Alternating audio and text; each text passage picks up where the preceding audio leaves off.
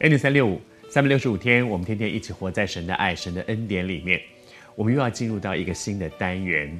我们一路走来，从圣经的第一卷书《创世纪》，我们在这一卷书里面看到一个家族，他们四代。我们分享了亚伯拉罕、以撒、雅各。我们要进入到他们的第四代约瑟。约瑟在圣经里面是一个做梦的人，他的一生都跟梦很有关系。好像圣经里面讲到说，在幕后的世代里面，老年人、少年人要看异象、做异梦。其实，在约瑟的时代里面，他就是一个做梦的人，而且他的很多的梦其实是跟将来要发展的一些事情是有关的。换句话说，不是白日梦，是真的异梦。神借着梦启示他一些即将要发生的事情。梦，不知道你做不做梦哈？我很喜欢一句话，叫做“人生有梦，逐梦踏实”。人生有梦是最美的，因为有梦就有希望。可是，梦如果是我所期待的，我想我有一个梦，而这些梦当然逐梦踏实。可是，到底会不会实现不一定。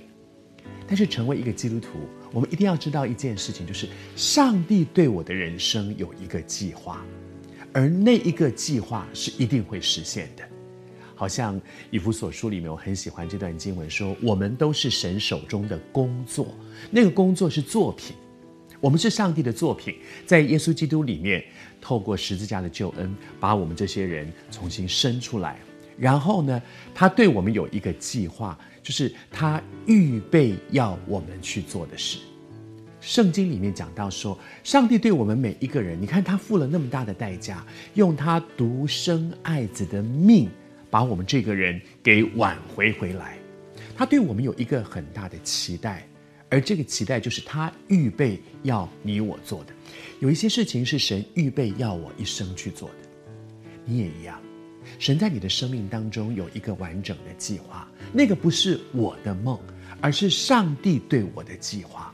上帝对你的计划一定会成就，而在这个过程里面，就好像我们接下去要看到这个逐梦，在约瑟的人生当中有一个逐梦的历程，而在那个逐梦的历程里面，神要预备的，神对约瑟有一个预备，预备约瑟这一生要去做的事，神借着他把以色列家族带到埃及去，为的是。后面有大饥荒，可是神是很有计划的，很有步骤的，一步一步的做预备。而最大的预备，其实是预备约瑟这个人。神对你身上的那个计划一定会实现，而那个实现，神也正在预备。预备什么？预备你，预备我，预备我们这个人。你预备好了吗？